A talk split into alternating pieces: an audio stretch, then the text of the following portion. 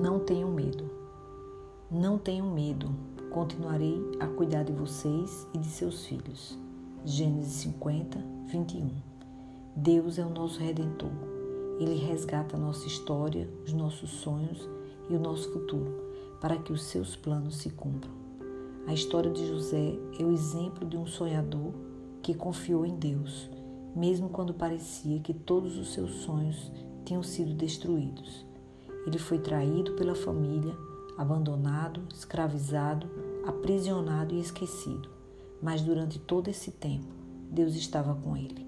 Foi sua confiança em Deus que o capacitou a superar as circunstâncias, salvar sua família e todo o Egito da fome. Deus usou cada pedaço da vida e história de José para construir um novo enredo. Deus redimiu os sonhos de José e os transformou em uma história de coragem, superação e resiliência. Quantas vezes José foi tentado a desistir?